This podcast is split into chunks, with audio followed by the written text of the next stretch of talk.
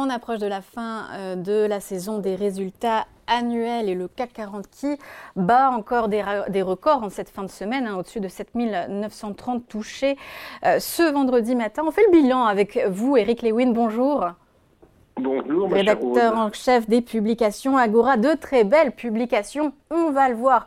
Vous allez nous dire lesquelles vous avez préférées, mais vous qui êtes très très tatillon, il y en a aussi qui vous ont déplu. Ah, parfois les investisseurs peuvent être sévères et euh, il y a notamment eu celle de Dassault Systèmes. Là, l'IA n'a pas forcément porté nos champions.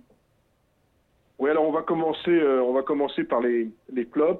Dassault Systèmes fait moins 8 sur le mois. Pourquoi Déjà, c'est un titre qui avait gagné 40% avant ses résultats. Donc, euh, les investisseurs avaient anticipé de bonnes nouvelles.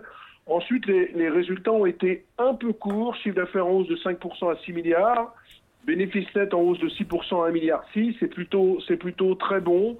Mais, mais les investisseurs ont trouvé que les, ventes de licences en, recul de 7% étaient un petit peu inférieures aux attentes et surtout la, la marge opérationnelle qui est à 35,9%, qui pourrait faire pâlir n'importe qui, a été jugé en, bas de fourchette. Donc j'ai envie de dire pour le, premier dossier euh, d'assaut système, résultat un peu inférieur aux attentes, avec un titre aussi qui est quand même très cher parce que ça vaut 36 fois les bénéfices. Mais très honnêtement, je ne pense pas que la baisse de Dassault Systèmes, je le répète, 8% en un mois, aille très loin parce qu'on est quand même avec un dossier de très très très grande qualité. Mais ça s'expliquait aussi par la vente euh, des euh, licences. Alors justement, est-ce que c'était pas un mauvais passage à passer pour Dassault Systèmes et est-ce que cette année ça va aller mieux selon vous?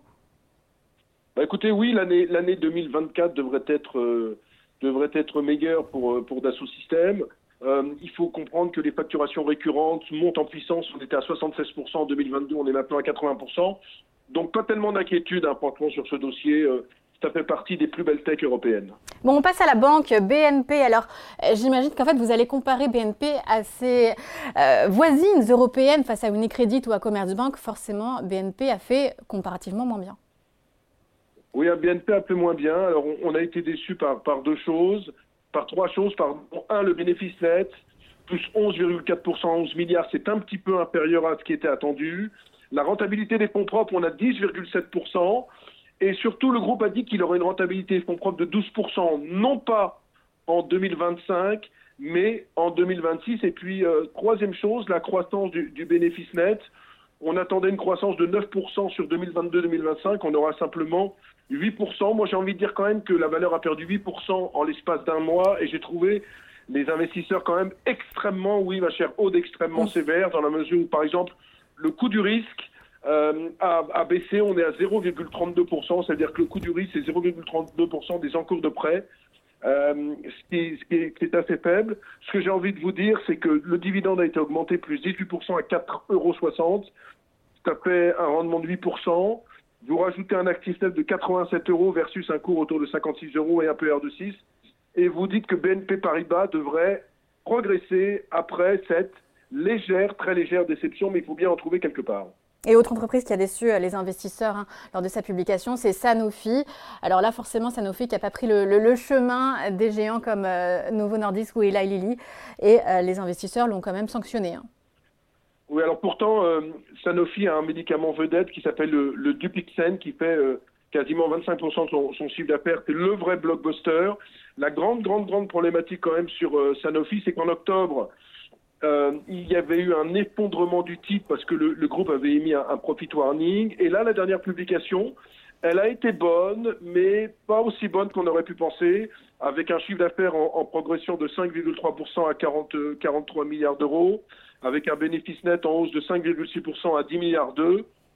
Les, investisseurs ont vu que l'IPO de la santé grand public n'aura lieu qu'au quatrième trimestre, donc c'était un petit peu déceptif.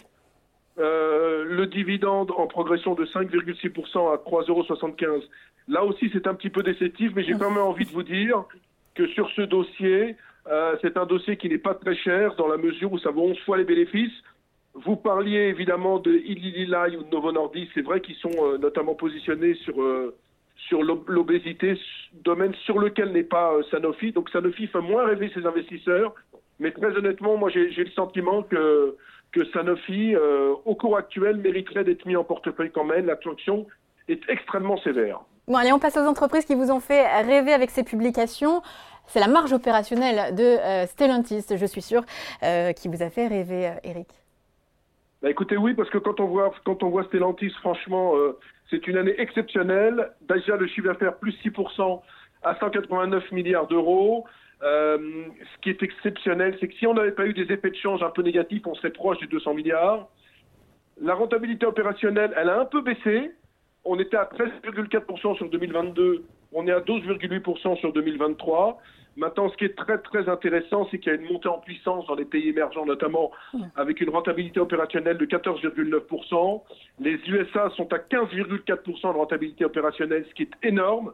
Et seule l'Europe patine un petit peu à 9,8%. Mais j'ai envie de vous dire quand même que Stellantis, c'est quand même 4 points de plus de rentabilité opérationnelle que Tesla avec un dossier qui n'est pas encore très cher, puisqu'on vaut entre 4 et 5 fois les bénéfices. Donc euh, on peut aller sur Stellantis, d'autant plus que le groupe, qu'est-ce qu'il fait Un programme de rachat d'actions de 3 milliards d'euros?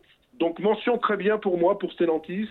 Très beau dossier, pas encore très cher. En plus, le patron Carlos Tavares soigne ses salariés avec 4100 euros de prime par salarié. Donc franchement, c'est le dossier gagnant pour tout le monde. Mmh, oui, il soigne salariés et actionnaires. Autre valeur, Schneider Electric, qui est d'ailleurs à son plus haut euh, historique. En ce moment, là, c'est vraiment l'électrification qui porte euh, le secteur, l'entreprise? Oui, écoutez, alors en fait, Schneider Electric, il y a deux domaines. La gestion de l'énergie, c'est 78,7% du chiffre d'affaires. Euh, ça se porte très bien, plus 14,4%. Les automatismes industriels, 21,3%, ça se porte également très bien qu'on peut dire sur ce dossier, c'est que l'année 2023 a été exceptionnelle. Chiffre d'affaires 36 milliards d'euros, ça fait plus 12,7%. Ils ont réussi à améliorer la marge d'EBITDA qui était déjà très élevée à quasiment 18%. La, le FCF, le free cash hein, ce qu'on regarde beaucoup dans ce genre d'entreprise, 4 milliards 6. Dividende augmenté de 11% à 3,50 euros. Franchement, sur ce dossier, il n'y a strictement aucun défaut dans la mesure où, en plus, en 2024, croissance organique sera entendue entre 6 et 8 et la marge d'EBITDA encore 40 à 50 points de base de plus qu'en 2023, où on avait déjà 17,9%. Très beau dossier. Ça vaut 14 fois, 14 fois les bénéfices. Donc, à mon avis, quand même, plus haut historique comme Safran, c'est une société qui est à son cours pour moi. Et on ne peut pas terminer une sélection de valeurs du CAC sans parler de luxe. Vous avez choisi LVMH. Alors j'aurais pu choisir aussi Hermès qui est au-dessus des, des 2100 euros. Mais enfin, LVMH, j'ai regardé, figurez-vous que depuis 2008, la capitalisation boursière du groupe a été multipliée par, par 20. Oui, par 20, on est à 430 milliards d'euros. Alors que peut-on dire? LVMH, c'est 75 marques dans le monde, c'est 15% du, du, CAC 40. Les publications se suivent, se ressemblent, ils sont exceptionnels. Chiffre d'affaires hausse de 13% en organique à 86 milliards ce qui est intéressant, c'est que la rentabilité opérationnelle est à 26,5%, ce qui est, qui est complètement démentiel avec un résultat opérationnel courant qui progresse de, 8% à 22,8 milliards d'euros. Le dividende encore plus 8,3%. Et ce que j'ai envie de dire sur ce dossier, c'est où s'arrête pas le dossier parce que on avait deux inquiétudes vin et spiritueux, une division qui n'était pas au, au, summum, et surtout la Chine. Et figurez-vous que ces deux points ont été évacués par la direction générale du groupe qui a dit finalement ça se passe bien en Chine et ça se passe bien sur les vins spiritueux. Le seul bémol sur LVMH, euh, ça commence à être un peu chéro, 25 à 27 fois les bénéfices. Mais enfin, vous me direz, dans le monde du luxe, on a l'habitude de le commenter ensemble, haute sur BFM euh, Business. Dans le monde du luxe, Hermès, c'est 45 fois les bénéfices. Ferrari, c'est 62 fois les bénéfices. Brunello Cucinelli, c'est 45 fois. Donc vous allez me dire, payer simplement 25 à 27 fois LVMH, qui est quand même le leader mondial du luxe, c'est pas très cher. J'ai quand même le sentiment qu'il y a peut-être une pause à faire sur, euh, sur LVMH pour le moment, parce que c'est vrai que les arbres ne montent pas jusqu'au ciel et il faudrait que la société respire, puisque sur un mois, non seulement LVMH a conforté sa place de première capitalisation française, mais a quand même gagné 25%, ce qui est la plus belle performance en un mois pour une valeur du CAC 40. Bon, C'était les tops et les flops d'Eric Lewin, donc à euh, l'approche de la fin de la saison, des résultats sur le CAC 40. Merci beaucoup Eric Lewin et bon week-end à vous. Merci beaucoup ma chère Rode. Merci.